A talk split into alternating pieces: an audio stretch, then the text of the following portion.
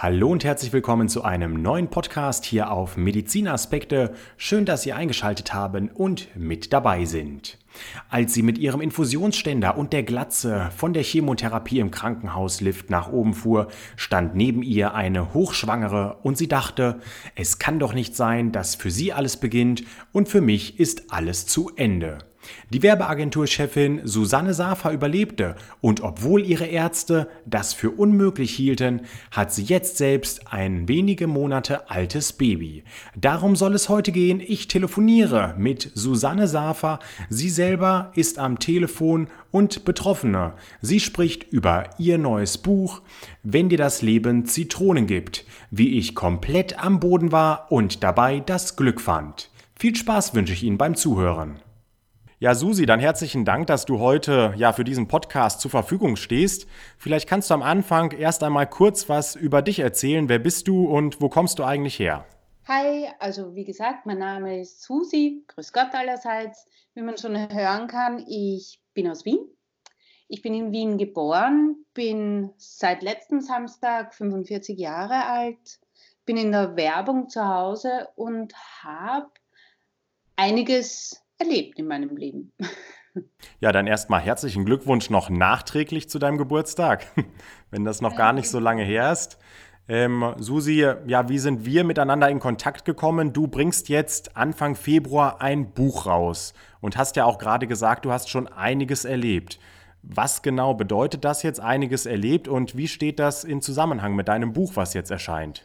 Ähm, ich fasse es einfach kurz zusammen. Ich bin darauf angesprochen worden, ob ich nicht ein Buch über mein Leben verfassen will, weil ich einfach schon so viele krank, also sagen wir Attacken auf mein Leben hatte, ähm, dass ich es jetzt zusammengefasst äh, habe und im besten Fall es als Motivationsbuch für Menschen, die einfach auch Krankheit, Krankheiten haben oder denen einfach hässliche Sachen passieren, dass es ihnen ein bisschen hilft. Ähm, wie gesagt, zusammengefasst, ich habe mit 25 beim Ausgehen bin ich äh, ohnmächtig geworden und habe mir den Kopf an der Gehsteigkante gespalten, mhm. was in einem Schädel-Hirntrauma geendet hat und ich für viele Monate im Spital war, eineinhalb Wochen, zwei oder länger auf der Intensivstation. Es, es war nicht sicher, ob ich es überleben werde. Ähm, ich habe alles überlebt, ich habe nur meinen Geruchssinn verloren. Das ist aber, wie gesagt, der einzige Sinn, wo es okay ist, wenn man ihn verliert. Ich bin nach dem Schädel-Hirntrauma, habe ich mir gedacht, so, jetzt kann mir wirklich nichts passieren im Leben. Ähm, ja, zehn Jahre später habe ich dann leider Diagnose Krebs gehabt. Es war Gott sei Dank der Brustkrebs, also was da heißt, einer der kommerziellsten Krebse. Ähm, habe auch den überleben dürfen. Ich habe Chemo, äh, Bestrahlung, alles hinter mich gebracht und ja, jetzt, jetzt bin ich da, es geht mir gut. Dazwischen habe ich ganz furchtbare andere Dinge erlebt, wie mir den Finger abgerissen. Beide Knie sind, glaube ich, viermal operiert. Ich habe meinen Knöchel in kleine Scheibchen gelegt. Ja, ich habe einfach oft in den, kann ich bitte mal eine Krankheit oder eine Verletzung haben, Topf gegriffen. Hm. Ja, in deinem Buch sagst du auch mit dem Titel Wenn dir das Leben Zitronen gibt, wie ich komplett am Boden war und dabei das Glück fand. Ähm, ja. Was bedeutet denn Glück für dich? Naja, in meinem Fall oder der Text bezieht sich auf mein kleines Baby und meinen großartigen Ehemann. Ähm, der Krebs und kurz nach dem Krebs dann auch noch der Knöchelbruch waren irgendwie der Höhepunkt an Hässlichkeiten und an, wie schlecht kann man sich fühlen und wie sehr muss man sich wieder motivieren, um selbst aufzurappeln. Und genau in der Phase habe ich einfach meinen großartigen Ehemann kennengelernt. Und obwohl die Ärzte gesagt haben, wir werden kein Kind kriegen können, ähm, haben wir jetzt eine wahnsinnig tolle kleine Tochter. Und deswegen habe ich genau dort, wo es wirklich, wirklich am schwierigsten und hässlichsten im Leben war, mein Glück gefunden. Ja, das ist klasse. Sehr, sehr schön, Susi. Susi, ähm, vielleicht kannst du uns noch ein bisschen erzählen. Du hast gesagt, mit 25 Jahren lagst du das erste Mal mit dem Schädelhirntrauma im Krankenhaus. Wie wichtig war es dir jetzt in diesem jungen Alter, auch von 25 erst einmal, dass du Leute um dich herum hattest, ja Freunde, die zu dir standen, die dir beistanden in dieser Situation? Meine Freunde sind für mich das Wichtigste im Leben. Meine Freunde sind meine, ich glaube, eh in der Zeit kam das Wort Urban Family auf. Das ist, ähm, wenn ich jetzt sage, das ist mehr als meine Familie, ist es total gemein meiner Familie gegenüber, aber meine Freunde, ich bin mit ihnen groß geworden. Und da, da ist eine Verbindung, das ist ja wie meine Familie und ohne ihnen hätte ich das alles vielleicht so nicht geschafft. Das weiß ich nicht, weil das Großartige an meinen Freunden ist, sie sind einfach immer da. Also gerade während des Schädelhirntraumas, die waren einfach jeden Abend bei mir über Monate lang äh, Abendessen im Spital. Da war jeden Tag dauernd jemand da. Es, ich habe die besten Freunde der Welt. Was aber auch bedeutet, man muss Freunde pflegen, man muss Freundschaften pflegen. Also selbstverständlich ist es leider ja nicht. Oder leider, Gott sei Dank, weiß ich nicht. Ist ganz interessant, was du sagst. Du sagst, der Mann muss Freundschaften pflegen. Viele Leute, ja, eigentlich in diesem jungen Alter mit 25 oder auch davor, sind einfach auf der ganzen Welt unterwegs heutzutage. Wie wichtig ist es auch, ja, mit 25, aber auch danach noch, dass man trotzdem, ja, Freunde an seiner Seite hat für dich? Also ich war auch in der ganzen Welt unterwegs. Ich bin mit 16 ein Jahr in Australien gewesen und mit 19 war ich ein Jahr in Frankreich. Aber das hält ja auch niemanden davon ab, erstens Kontakt zu deinen Freunden zu Hause zu halten. Also damals war es noch Briefe schreiben und ein Brief hat drei bis drei, drei Wochen bis drei Monate gebraucht. ähm, und wir haben, glaube ich, ich habe mit meiner Familie damals zweimal im Jahr telefoniert, weil es einfach so teuer war. Ähm, mhm. Ähm, und du machst neue Freunde. Ähm, ja, Kontakt halten geht immer. Es geht ja auch nicht, ich muss meine Freunde nicht jeden Tag sehen, aber im, immer für sie da sein und dann schon auch einfach immer das Leben updaten und schauen, wie es so geht, nämlich innen drinnen und nicht nur, was hast du dir gekauft und wie geht es dir in deinem Job. Mhm. Ja, ja, da hast du recht. Um Freunde kümmern ist einfach viel mehr als nur gemeinsam ausgehen. Ja, definitiv. Und das funktioniert eben nicht unbedingt nur über die sozialen Medien, sondern da muss man wirklich mal ja, vor Ort sich treffen und den anderen in die Augen gucken, ja. Das auf jeden Fall. Ich bin natürlich aber auch nicht aus der Generation der Social Media. Ähm, also, wie soll ich sagen, ich, ich benutze jeden Kanal, weil ich behaupte, modern zu sein. Das muss man vielleicht einfach auch, wenn man in der Werbung ist. Aber für uns gab es ja, wie gesagt, da gab es ja noch nicht mal ein Handy. Also wir hatten eine Uhrzeit, da haben wir uns getroffen am Samstagabend und das war's. Aber das widerspricht sich nicht mit der heutigen Zeit, weil nur weil du dir per Handy was ausmachen kannst, jeder braucht Nähe und Liebe und ein offenes Ohr. Ja, da hast du recht, ja. Ja, jeder braucht Nähe und Liebe. Jetzt zehn Jahre später hast du beschrieben im Buch, kam dann die Brustkrebsdiagnose. Wie, wie wurde die Diagnose damals gestellt bei dir? Ähm, ich habe, ich weiß gar nicht, irgendwas vor im, im, Mai oder so, habe ich einen eigenartigen Knoten in meiner Achsel gespürt und habe mir gedacht, pff, was ist denn das? Und bin zum Arzt und der hat gesagt, ach, das ist ein inaktiver Lymphknoten, ist alles kein Problem. Das Wort inaktiv, glaube ich, hat mir dann das Leben gerettet. Er ist nämlich drei Monate später auf eine enorme Größe gewachsen und dann kam auch noch Sommer und dann habe ich befunden, nee, das gefällt mir nicht gut genug in meinem Bikini. Ähm, das lasse ich mal lieber wegschneiden. Und dann ging alles ganz schnell. Dann habe ich einen befreundeten Chirurgen angerufen und habe gesagt, kannst du mir das bitte wegschneiden? Er hat gesagt, ja klar, aber das müssen wir uns vorher anschauen. Ja, und das Anschauen war dann einfach leider ganz schnell auch Brustkrebs. Mhm. Ja. Das, ja, also war es für dich wichtig, dass du eigentlich relativ früh dann doch, auch wenn es ein Freund war, der befreundete Chirurg, aber trotzdem war es für dich wichtig, dass ja ein Arzt sich das Ganze noch einmal sozusagen unter dem Mikroskop dann angeschaut hat, ne? Ganz ehrlich, wichtig war das nicht für mich, weil ich das überhaupt nicht in die, also ich habe überhaupt nicht angenommen, dass das jetzt was Schlimmes ist. Ich, ich habe gewusst, das ist was Hässliches, aber ich, also im Sinne von, weil es halt wirklich außen gewachsen ist. Das ist auch ein totales Glück und ich bin total dankbar dafür, ähm, weil es war einfach sichtbar, mein Krebs unter Anführungszeichen.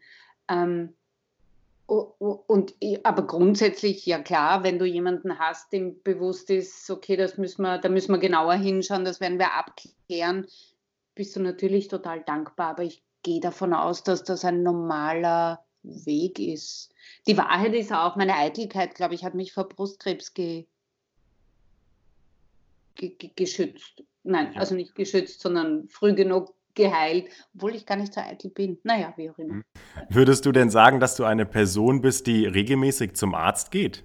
Dadurch, dass mir schon so früh was passiert ist, also sprich das Schädel-Hirn-Trauma, war es dann für mich ganz logisch. Also da war ich dann logischerweise in regelmäßigen Abständen immer wieder zur Kontrolle. Und wenn du dort bei der Kontrolle bist, gehst du zur nächsten Kontrolle und der Krebs hat mich jetzt natürlich auch, du musst ja alle drei Monate danach zur Kontrolle, du bist dann automatisch in einem Radl drinnen, das dir deine Gesundheit abcheckt. Also ich kann es nicht beantworten, weil ich automatisch da reingestolpert bin. Mhm. Aber ja, da steht außer, sagen wir so, meine Freunde schicke ich zu Ärzten regelmäßig, weil ich weiß, wie wichtig es ist, darauf zu achten. Also, wie soll ich sagen, die andere Variante ist im schlechtesten Fall sterben. Und das will ja keiner von uns. Mhm, ja. Also wäre es einfach, mein Vater hat es vorbeiziehen lassen, war einfach länger nicht beim Urologen zur Kontrolle und ist leider am Prostatakrebs gestorben. Kannst du uns denn mal ja so ein bisschen mitnehmen, nachdem jetzt äh, ja der Chirurg dann äh, den Brustkrebs sozusagen entdeckt hat? Ähm, was kam dann auf dich zu?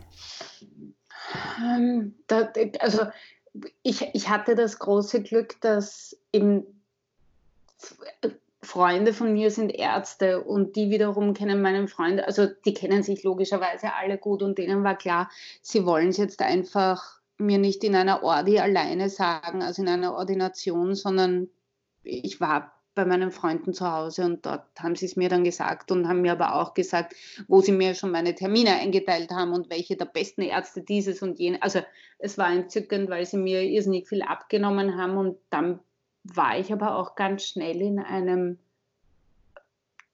wie soll ich sagen, auf einem Floß, auf einem Fluss, das ohne mein Zutun ganz schnell dahin gerauscht ist. Da, ich ich habe überhaupt keine du bist so schnell im Wahnsinn, dass du nicht mitbekommst, also zum Denken war nicht viel Zeit, sagen wir so.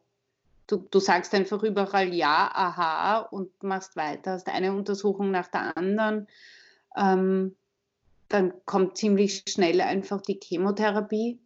War, das war schier. Also Krebs, ich muss sagen, das war von all den Dingen, die ich bis jetzt erlebt habe, die Krankheit, wo ich immer gesagt habe, das hätte ich gern nicht.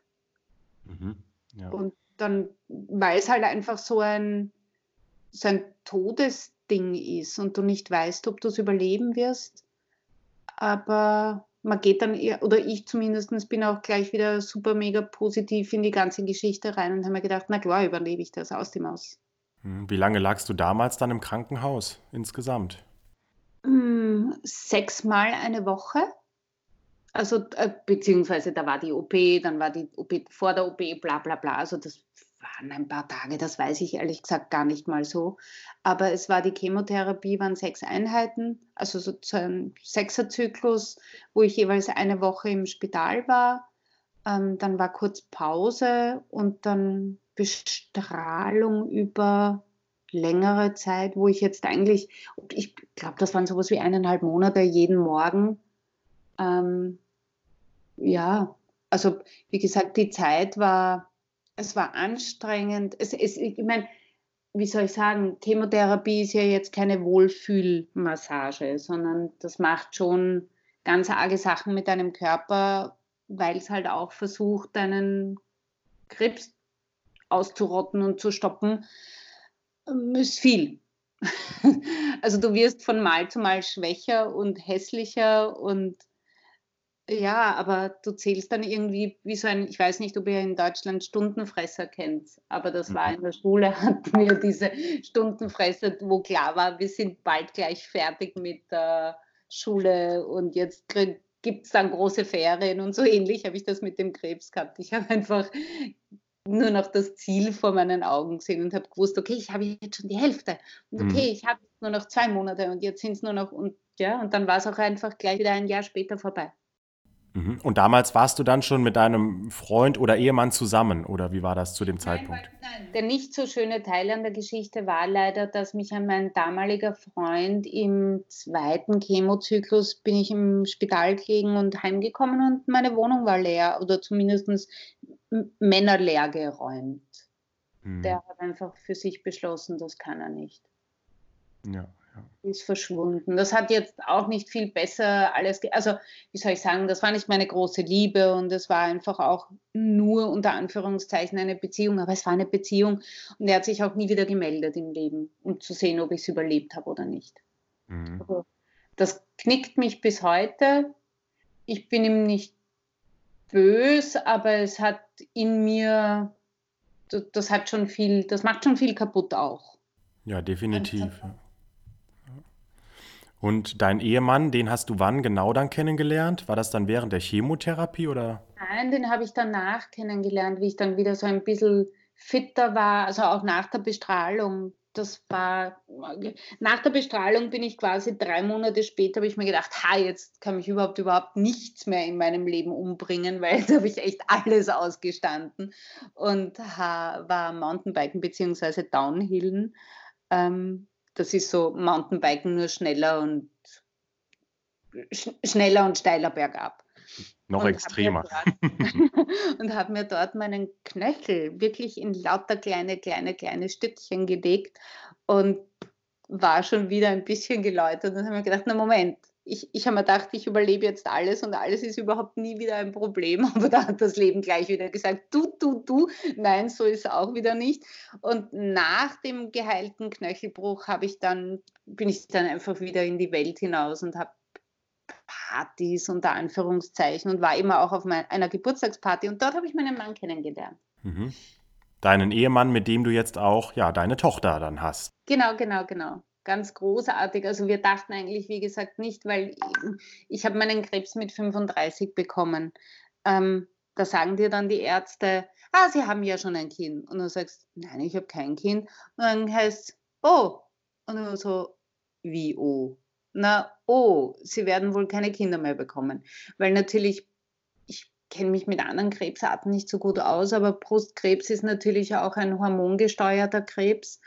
Ähm, und während einer Schwangerschaft passiert natürlich sehr viel in einem Körper hormonell. Somit war klar, ich darf mindestens sieben Jahre nicht schwanger werden. Dann war ich aber, wer jetzt gut rechnen kann, schon 42. Ähm, wie mir der Onkologe gesagt hat, naja, dann probieren Sie es halt. Ja, dann haben wir beschlossen, wir probieren es halt und das hat noch funktioniert. Letztes Jahr ist unsere kleine Karle auf die Welt gekommen. Pumperl gesund und ohne ja, mein alter Körper hat einfach schon wieder zu mir gehalten und hat gesagt, naja, okay, wenn du das willst, dann machen wir das. Ja, das ist doch schön. Richtig, richtig ja. toll ist das, ja. Und während wir jetzt telefonieren, äh, ja, liegt die kleine Carla dann im Nachbarzimmer oder wo ist sie gerade? Kleine Carla, ich habe heute Mädchenfrühstück. Die Gertis, die auch im, in meinem Buch vorkommen, äh, sind unten und verhätscheln, behätscheln meine kleine Tochter und meinen Hund. Ja, das ist doch klasse, ja. Gemütlich frühstücken. Also brunchen vielmehr, wenn ich so auf die Uhrzeit schaue. Ja, wunderbar. Also wir haben jetzt 11.20 Uhr, hervorragende Uhrzeit zum Brunchen. Bei uns hier in Bonn, wo wir gerade sitzen, strahlt auch die Sonne. Ist das bei euch in Wien auch so? Nein, leider nicht. Bei uns hat sich die Sonne jetzt seit Wochen nicht gezeigt, was natürlich für die meisten Menschen. Ich glaube, deswegen ist in Wien alles so morbide und ein bisschen die Laune ein bisschen schlechter. es ist wirklich, wirklich schwierig im Moment glücklich und lustig zu sein. Die Sonne haben wir schon lange nicht gesehen. Der Frühling naht, der Frühling naht, glaube ich. so lange ist es nicht mehr. Ja, und ähm, Wer nochmal äh, hier der Aufruf, das Buch von dir lesen möchte oder vielleicht auch mal im Internet weiter stöbern möchte und recherchieren möchte, die ISBN-Nummer und den Link posten wir natürlich auch unter diesem Audiobeitrag dann. Und nochmal der Titel für alle Zuhörerinnen und Zuhörer, wenn dir das Leben Zitronen gibt, wie ich komplett am Boden war und dabei das Glück fand, im Edition A oder Edition A Verlag erschienen in Österreich. Was möchtest du uns denn noch, Susi, mit auf den Weg geben vielleicht zum Abschluss dieser Podcast-Reihe hier? Ich glaube, für alle, denen es schlechter draußen geht oder die Angst vor Krankheiten haben oder so, ich, äh, es findet dann eh jeder seinen eigenen Weg. Ähm, ich glaube, vorab fürchte dich nicht vom Leben, entdecke, also das, ich, ich versuche das eben mit, das ist der Grund, warum wir dann dieses Buch geschrieben haben, um den Leuten zu erklären, hab keine Angst vom Leben, lebe dein Leben, liebe das Leben, liebe die Menschen um dich herum, weil erstens weißt du nicht, wann es zack und aus ist oder aber du weißt nicht, wann dir irgendeine schiere Krankheit vorbeikommt oder ein, weiß ich nicht, ein Unfall. Und dann musst du dich eh ein bisschen auf deine Gesundheit konzentrieren und auf, dass wieder alles besser wird. Und ja, das Buch soll einfach motivieren und, und die Geschichten meines Lebens sollen motivieren und Lust, Lust auf Leben machen. Dann herzliches Dankeschön, Susi, an dich. So, viel und Spaß daraus und ja, noch einen schönen Jänner. Ja, Dankeschön. Und ähm, wer alles nochmal nachlesen möchte, der findet natürlich die ganzen Informationen in der Infobox unter diesem Podcast und auch nochmal auf der Website von Medizinaspekte. Alles Gute.